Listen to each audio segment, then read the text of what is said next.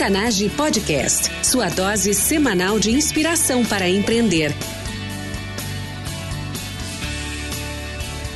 Com você, time Octanage, Vinícius Faquineto e André Piazza.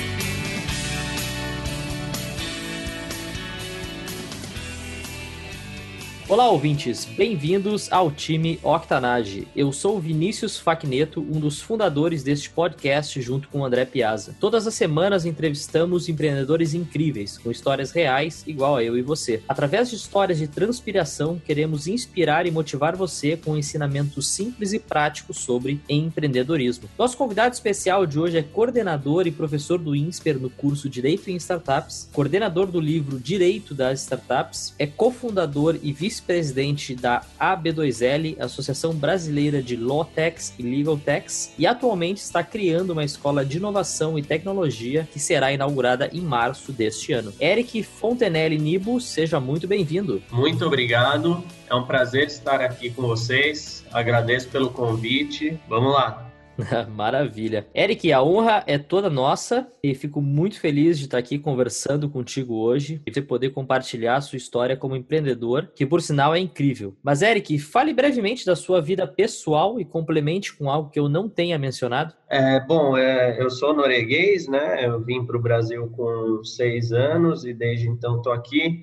Atuo na advocacia, mas acho que não muito nessa figura tradicional do advogado, então acabei fugindo um pouco desse lado para me focar mais na parte do empreendedorismo do que na advocacia tradicional. Incrível. Hoje estamos vivendo uma grande transformação e poucos anos atrás nunca imaginaríamos que áreas tão consolidadas como o direito ou a área financeira fossem passar por tamanha disrupção. Eric, na sua jornada como empreendedor, você certamente desenvolveu diversas competências pessoais e profissionais. Mas hoje, 2018, qual é a tua maior competência? Nos diga qual é e defina ela para os nossos ouvintes? Bom, acho que isso é algo relativamente fácil de falar, porque as pessoas identificam isso em mim. Então, é, várias pessoas têm me falado que esse é o meu grande forte, que é o relacionamento interpessoal. Então, é, algumas pessoas chamam de relacionamento interpessoal, comunicação, networking. Então, pode chamar do que for, mas eu acho que é relacionamento interpessoal, que é justamente a capacidade de você conseguir desenvolver parcerias, conseguir desenvolver projetos em conjunto, ter um trânsito bom com as pessoas, é literalmente ter um relacionamento bom. E daí surgem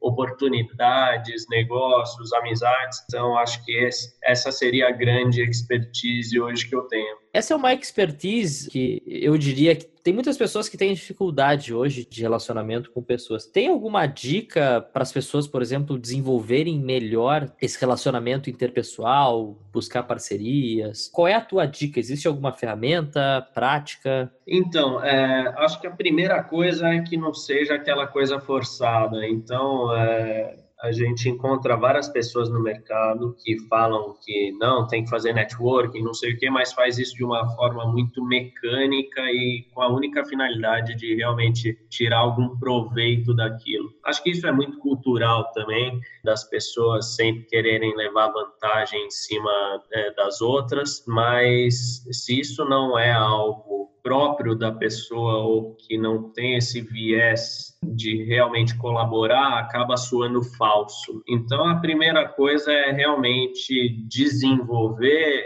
uh, o relacionamento. Então, não é você ir numa reunião e pegar um cartão e, e nunca mais mandar um e-mail ou nunca mais ligar. É você saber identificar o que, que interessa a determinadas pessoas, como você realmente pode ajudar essas pessoas, porque de uma forma ou outra que não seja agora no dia seguinte ou na próxima semana, em algum momento é, você pode vir a desenvolver coisas com as pessoas com quem você conversou, conheceu, e até essas pessoas acabam te fazendo favores pela proximidade que sentem com você. A lição essencial aí é você não buscar aquele ganho imediato ou lucro em cima de um contato. E aí você tem várias técnicas que podem ser desenvolvidas, desde você ter como se fosse uma planilha como, como um CRM, explicando o que cada pessoa gosta, né, ou quais são os interesses dessas pessoas, quando que foi seu último contato com essa pessoa, retomar esses contatos, até chamar para almoços. Geralmente as reuniões acabam sendo muito né, impessoais, então cada um fica de um lado da mesa, é, fala sobre negócio, talvez chamar para um almoço ou chamar a pessoa para casa, que é um ambiente mais intimista, pode, pode ajudar a desenvolver melhor um relacionamento. Então, é, são, são coisas um pouco mais práticas que parecem banais, mas que as pessoas hoje não fazem. E Eric, agora falando sobre negócios, vamos falar do teu novo negócio que tu está desenvolvendo, né? A Escola de Inovação e Tecnologia. Fale para gente qual é o grande problema que vocês buscam resolver com esse novo projeto a gente tem sido procurado e tem visto no mercado uma mudança muito grande da forma de trabalho. É, e a gente tem sido procurado para falar sobre tecnologia, falar sobre inovação, como que as pessoas de um mercado tradicional podem se inserir nessa nova realidade. E existe um medo, que é a pessoa que está acostumada com o mercado tradicional não conseguir é, se adaptar a essa nova realidade, que é a indústria 4.0 que a gente fala. Então, o que, que a gente resolve é exatamente isso. Então, desde estudantes que hoje estão nas escolas que, infelizmente, não ensinam essa parte de inovação ou tecnologia e quando ensinam acabam saindo meio atrasados para isso, como também para reciclar pessoas que estão no mercado tradicional e tiverem perdido o emprego ou já estão com uma profissão que eles não acreditam muito ou então não gostam do que fazem e precisam se renovar. Então a gente acaba lidando com essas questões, tanto a reciclagem das pessoas que estão no mercado, quanto o preparo dos estudantes que hoje saem despreparados para essa nova indústria. Incrível, acho que é um, uma realidade que todos nós precisamos é, refletir. Essa é uma conversa que eu tenho com muitos empreendedores, mas é de fato o, o abismo que a tecnologia está criando. Ao mesmo tempo que ela está criando muitas ferramentas e facilidades, está criando um abismo também para quem não soube acompanhar essa realidade. Então, incrível, incrível, e estou ansioso aí para ver o projeto em andamento. Então, falta pouco agora. Falta pouco, com certeza. A gente espera que seja um sucesso. Vamos ver. Com certeza vai ser, com certeza vai ser. Bom, nós como empreendedores, Eric, sabemos que essa vida não é um mar de rosas. É, é bonito, é maravilhoso, mas a gente sabe o quão difícil é a busca pela realização do projeto. A gente não está nem falando de sucesso, né? a gente está falando de realizar o projeto. Agora, vamos para o teu pior momento como empreendedor. Nos conte essa história. Eu já venho empreendendo. Primeiro, conceituar o que é empreender, né?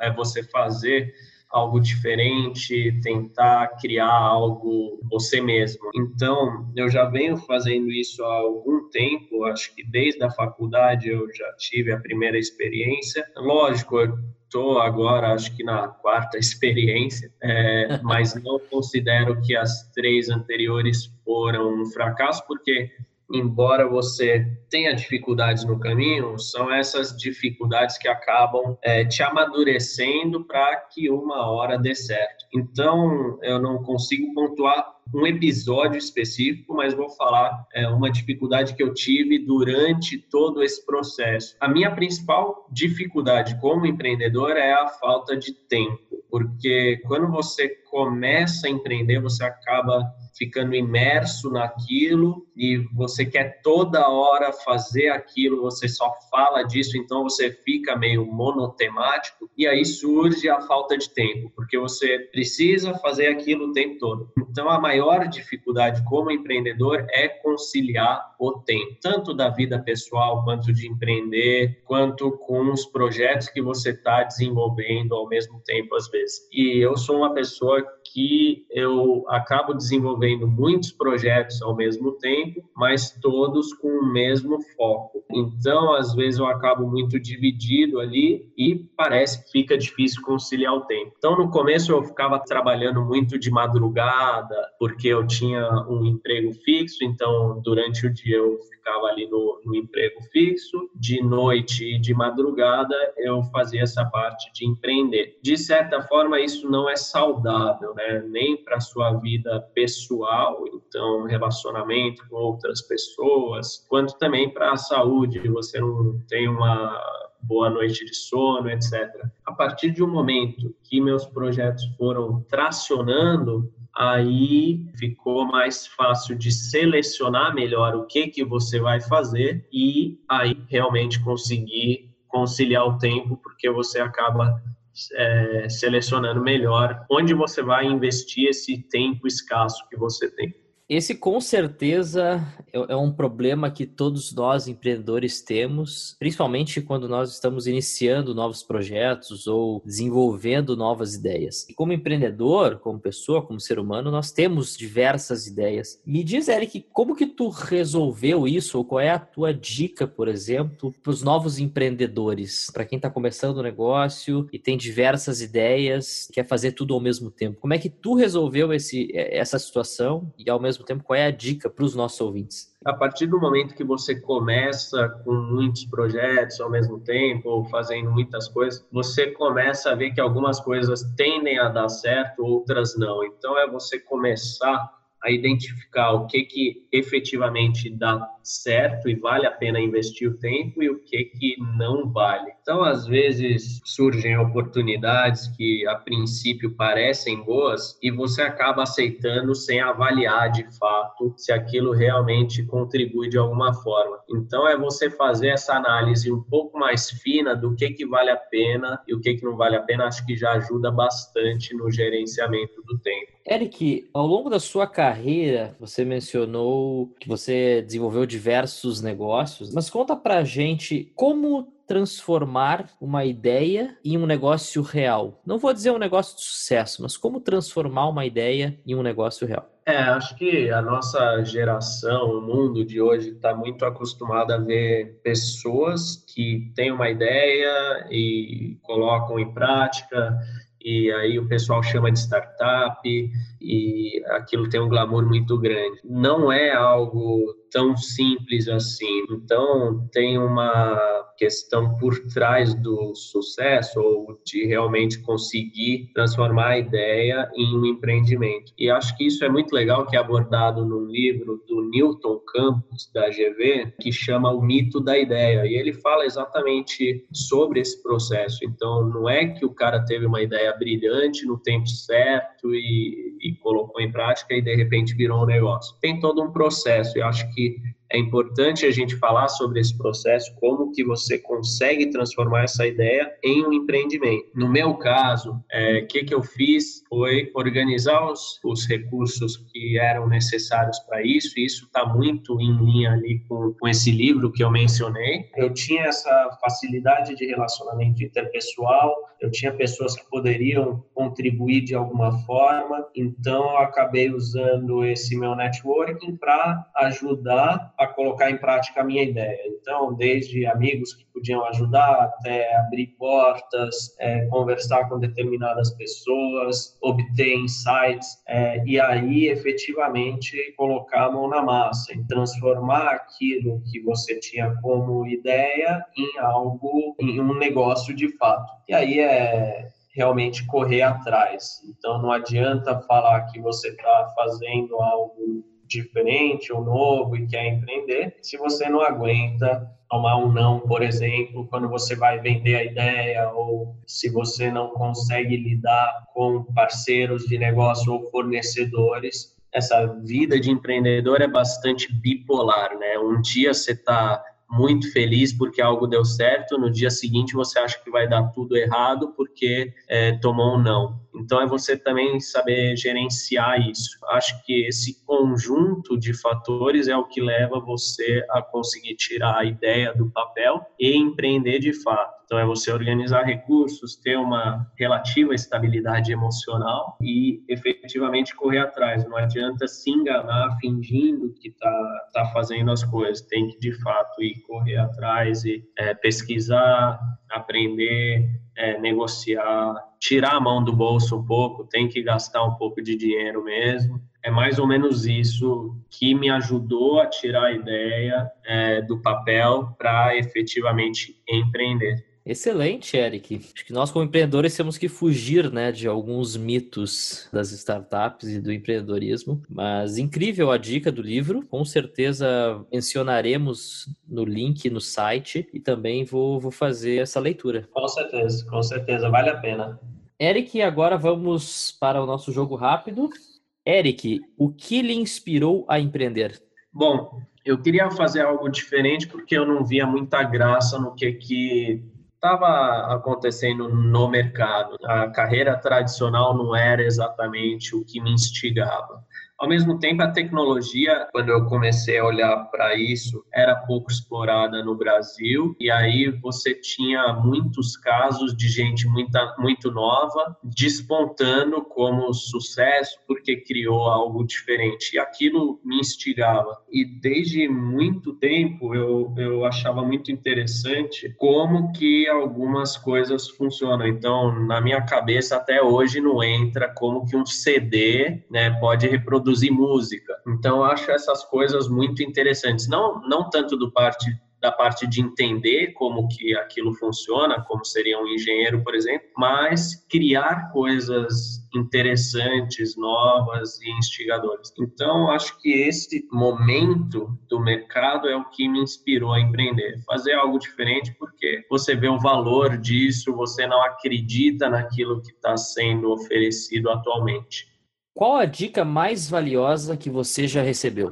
Uh, acho que aí é um pouco mais difícil. Eu, eu, eu, falo com muita gente e muita gente acaba dando dica. Acho que uma dica interessante é exatamente você tentar focar no que você quer fazer. Então, na verdade, no meu caso, não foi muito uma dica, foi uma espécie de um não. Então, é, lá atrás, é, eu tinha essa vontade de escrever sobre direito das startups, por exemplo, ou então entrar nesse mundo. Em diversos momentos eu falei com pessoas do mercado tradicional e a resposta era basicamente não faça isso. É, só que eu tinha uma convicção na cabeça de que aquilo realmente podia dar certo, que valia a pena tentar e eu fui atrás disso. Então, quando eu decidi, por exemplo, largar o mercado tradicional em um lugar que era muito bom para mim e decidi ir trabalhar numa startup, uma headhunter me falou: olha, é o maior erro que você vai fazer na sua carreira. É, e acabou se provando o contrário. E ao mesmo tempo eu queria escrever sobre startups no direito, que é um mercado muito tradicional, e eu fui falar com um professor que poderia de repente me abrir algumas portas e ele falou olha eu acho que isso aí é besteira é, acho que você está inventando modinha e não vale a pena é, só que dois anos depois de ter feito esse trabalho, é, a gente nota que o mercado abraçou essa ideia, as faculdades começaram a lecionar essa matéria, diversos livros é, escritos sobre isso agora. Então, acho que é esse desafio, né, do não e você conseguir responder a isso. Então, dá uma vontade de falar, não, acho que você está errado e eu vou seguir nessa ideia porque eu acredito nela. Então, acho que é, essa é a, a, maior inspiração, né, o maior ensinamento aí é, que, que eu acho que catalisou tudo isso. Não foi exatamente uma coisa positiva, né, de cara, mas é, é esse desafio, né? Engraçado, né? Que essa vida de empreendedor, acho que para mim é a melhor definição de empreendedor é louco, né, cara? Porque ninguém vê a história, ele só vê o fim lá. Parece que foi fácil, parece que ele teve a ideia de noite, foi pra garagem, ligou o computador e no dia seguinte a ideia estava pronta. Exato, e é o que o pessoal fala muito. Acho que é, é muito legal, duas coisas aí que eu acho muito legais. Por exemplo, Outro dia eu vi uma charge e aí a charge definindo o conceito de resiliência. Não exatamente com essas palavras, umas palavras um pouco mais grosseiras, ele fala que a arte de você se ferrar e continuar tentando, né? E, e outra coisa que eu achei muito interessante e que isso realmente me marcou, tem um livro chamado Get Backed, que ele ensina mais ou menos como você obtém investimento para a sua ideia. É, e lá na introdução do livro, ele faz uma dedicatória para a esposa, falando que ele sabe o quanto aquilo afetou ela, porque ele só fazia aquilo, acaba virando monotemático, gasta muito tempo naquilo e não tanto na vida pessoal. Quando você lê isso, você acaba se encontrando ali naquela menção. Então, acho que é, esses dois pontos aí também são bem emblemáticos. Acho que representa bastante assim a dificuldade de você empreender, porque não é um processo normal de carreira, né? Eric, qual o hábito pessoal e diário que mais contribui para o teu sucesso? Eu sou meio chato, né? Então eu, eu gosto de ter horário para tudo e me organizar de uma forma em que eu consiga trabalhar. Então, essa forma de trabalhar é não deixar as coisas para o último minuto. Eu falo com muita gente tal, e o pessoal brasileiro principalmente brinca muito com ah não é para é, amanhã eu vou virar a madrugada fazendo não sei o que mas eu não acredito muito nessa forma de trabalho eu gosto mais de seguir um cronograma saber o que, que vai acontecer então consigo me organizar de uma forma me preparar antes do prazo final. Então eu acabo seguindo isso todos os dias. É, sou escravo da minha agenda, então eu eu, se eu ficar sem minha agenda, eu acho que eu fico louco. Eu organizo qualquer coisinha na agenda do celular e já linka com o e-mail para ter certeza que eu não vou, é, de alguma forma, perder aquilo. Então, acho que esse é um hábito que contribui bastante. Bom, eu acho que tu já respondeu a próxima pergunta, mas vamos lá. O que você, como empreendedor, não pode viver sem? Cara, pior que é isso, é a organização, né? Acho que é isso. É, se eu não tiver essa previsão do que, que vai acontecer e o que, que eu tenho que fazer, acho que, que acaba me deixando meio louco. A outra questão é que isso acaba influenciando aquele fator emocional que eu te falei, porque como empreendedor você não sabe como vai ser seu dia praticamente, você não tem uma rotina pré-estabelecida. Então, se de repente essa minha agenda some ou tá vazia, aí bate aquela depressão, né? Porque parece que você não tem o que fazer ou não vai ter o que fazer. Então, acho que segue meio que a linha da, da última resposta. Legal. Eric, quem é a pessoa que você utilizou como modelo ou inspiração ao longo da sua trajetória? Cara, sendo bem sincero, eu não sou muito de ficar lendo biografias, autobiografias e, e, ficar idolatrando uma pessoa ali, sabe? Mas eu acho que tem algumas pessoas que acho que fazem é, coisas interessantes e que dá para dá para falar sobre isso, né? Então, tem um empreendedor nos Estados Unidos, por exemplo, de uma startup, lógico, é, ele fez algo muito diferente, que era abrir mão do próprio salário para que todo mundo na empresa dele pudesse ter um mínimo de condição é, de, de ter uma vida financeira estável, né? Isso é algo que eu considero muito inspirador não estou falando, ah, não, vamos distribuir dinheiro, mas estou falando, acho que do gesto, da forma de pensar e etc. Quando você lê a, a, matéria sobre esse cara, você entende ali a forma de pensar dele. É uma pessoa que eu acho que é incrível, embora não seja tão propagado na mídia e tal, que é o Rafael do Jurídico Certo, o Rafael do Jus Brasil também. O Rafael do Jurídico Certo eu vejo como uma pessoa que tem essa capacidade capacidade de liderança. Achei muito legal assim, a gente acabou tendo um contato por causa de algumas questões profissionais e acabou desenvolvendo amizade. E você ter conhecido o cara quando ele tinha três pessoas, estava no começo do projeto e hoje está entregando perto de 20 pessoas e faturando bem, com uma empresa muito estável, acho que isso é muito inspirador. O Rafael do Jus Brasil, pela forma em que ele pensa ali na empresa, ele adota várias práticas dentro da empresa dele que acho que são muito inspiradoras. Tem até vídeo na internet dele falando sobre algumas práticas. E tem outra pessoa que é o Bruno Cabral do Escavador, que eu acho muito interessante também não tanto a, o papel dele na empresa, mas ele, né? Então, é um cara que desde criança vem criando vários projetos, é apaixonado por algumas ideias. Aí você nota a capacidade dessa pessoa impactar outras pessoas pelo que ele desenvolve quando ele acredita naquilo. Então, acho que são pessoas que acabaram me inspirando bastante, não são os grandes líderes como Jorge Paulo Lehmann, Peter Thiel, Elon Musk, é, mas acho que é muito mais a vida real, entendeu? Não é tão midiático e tal. São pessoas que acabaram contribuindo bastante para a forma com que eu penso ou compartilharam de certa forma o, o, conhecimento deles também nesse nesse quesito empreendedor. Eric, dica de uma ferramenta ou recurso online para empreendedores, como o Google Drive, por exemplo. É, olha, eu gosto bastante do HubSpot, que é um CRM, e o Dropbox. E essas são duas ferramentas que eu gosto muito para me organizar. É, e como falei, é saber o que, que vai acontecer, onde encontrar as coisas. Para mim, é, isso é principal, organização. Então, eu gosto muito do Dropbox e do, Pipe, do, do HubSpot, desculpa. Bom, essas são as minhas duas ferramentas que eu não vivo sem.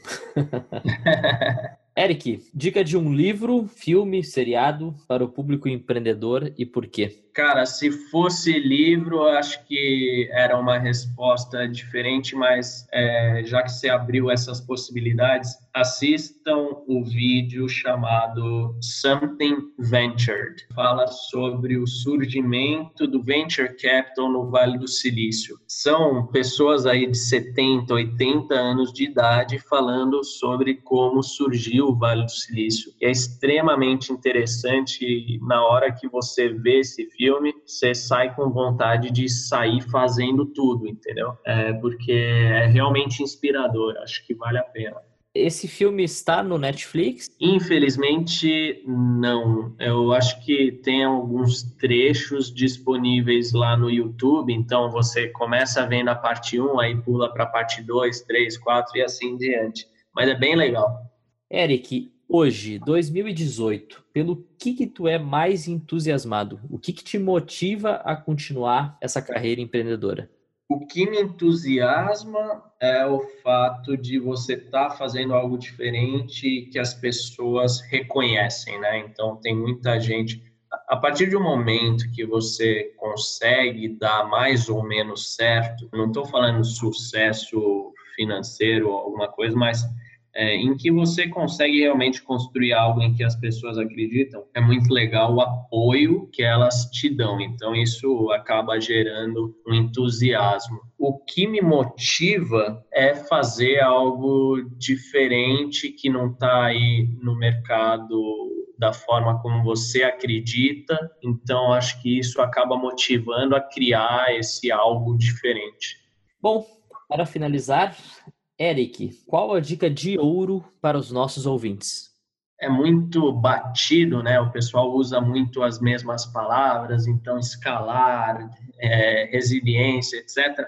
Mas é, é basicamente, não vou usar a palavra resiliência, mas é não desistir. É o que eu falei ali no começo. É, o pessoal fala: não, você está viajando, meu, para com isso, não está dando dinheiro, seja lá o que for que é o, o não que você recebe.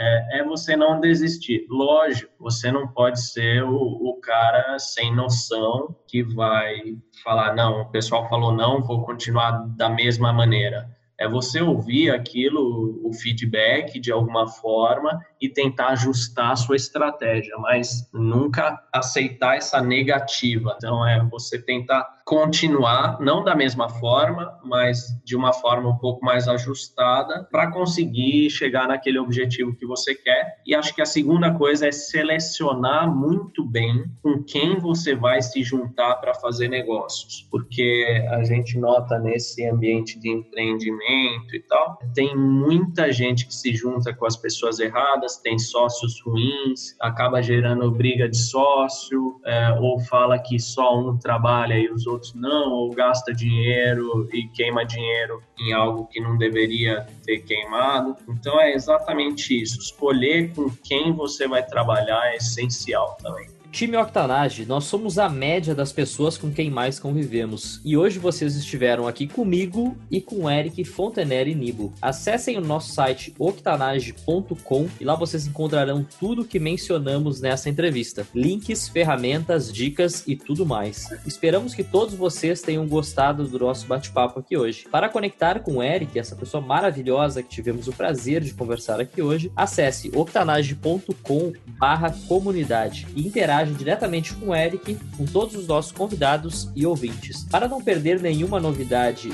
e dicas, assinem o nosso podcast nas redes sociais. Semanalmente entrevistamos novos empreendedores e com episódios incríveis para você empreender ou aprimorar ainda mais o seu negócio. Eric, muito obrigado por estar conosco aqui hoje e por ter compartilhado a tua história com os nossos ouvintes. Por isso e tudo mais, em nome de todos os nossos ouvintes, nós te saudamos e agradecemos. Obrigado vocês pelo convite convite, é um prazer falar com vocês e, é, como o Vinícius falou, eu estou à disposição. Eric Fontenelle Nibo, mais uma vez, muito, muito obrigado. E time Octanage, até a próxima.